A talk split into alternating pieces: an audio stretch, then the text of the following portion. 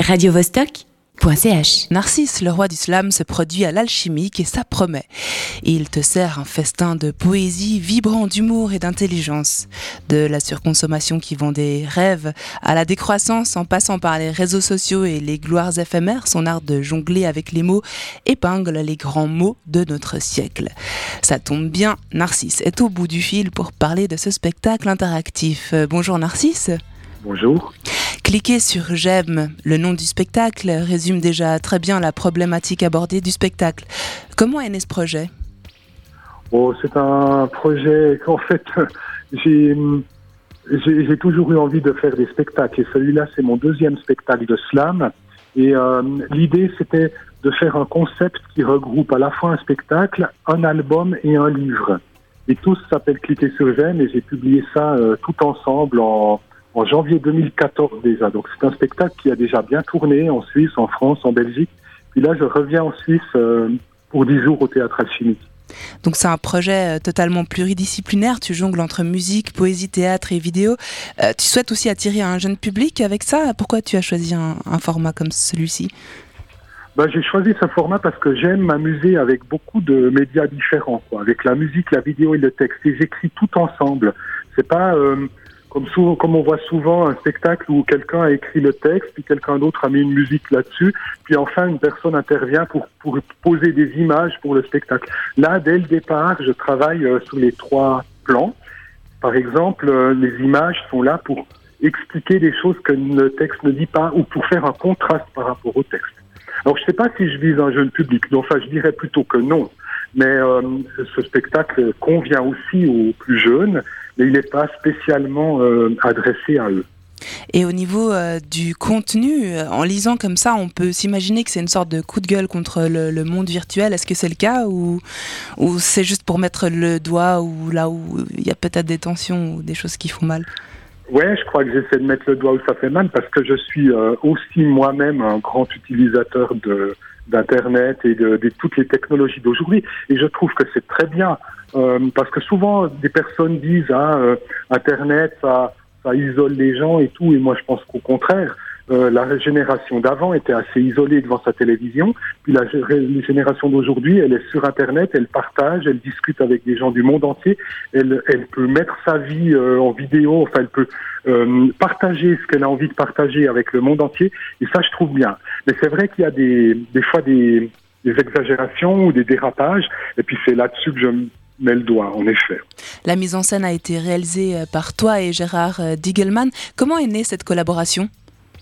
Ah, Gérard Diegelman, c'est un, professeur de théâtre euh, à Lausanne. Il a une école qui est assez prestigieuse. Et je l'ai rencontré il y a déjà quelques années et j'aime beaucoup ce qu'il fait. Euh, j'ai jamais été son élève, mais j'ai toujours aimé ce qu'il faisait avec les enfants et, les jeunes. Et bah, je lui ai demandé s'il était d'accord de m'aider à, travailler mon personnage et travailler ben, tout ce qui est mise en scène, les déplacements, euh, les, postures, les regards, les gestes et tout. Puis il l'a fait avec grand plaisir. On a on a collaboré pendant quelques semaines euh, où j'allais chez lui euh, lui montrer mon spectacle bout par bout. Et finalement, je suis très content de ce qu'il m'a apporté.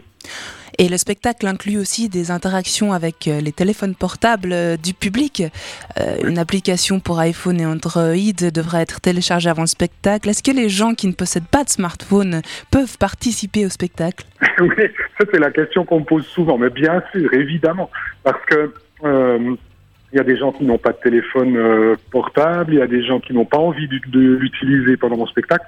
Mais si un tiers ou un quart du public a le téléphone euh, connecté pendant le moment où euh, le spectacle se déroule dans les téléphones, ça va très bien.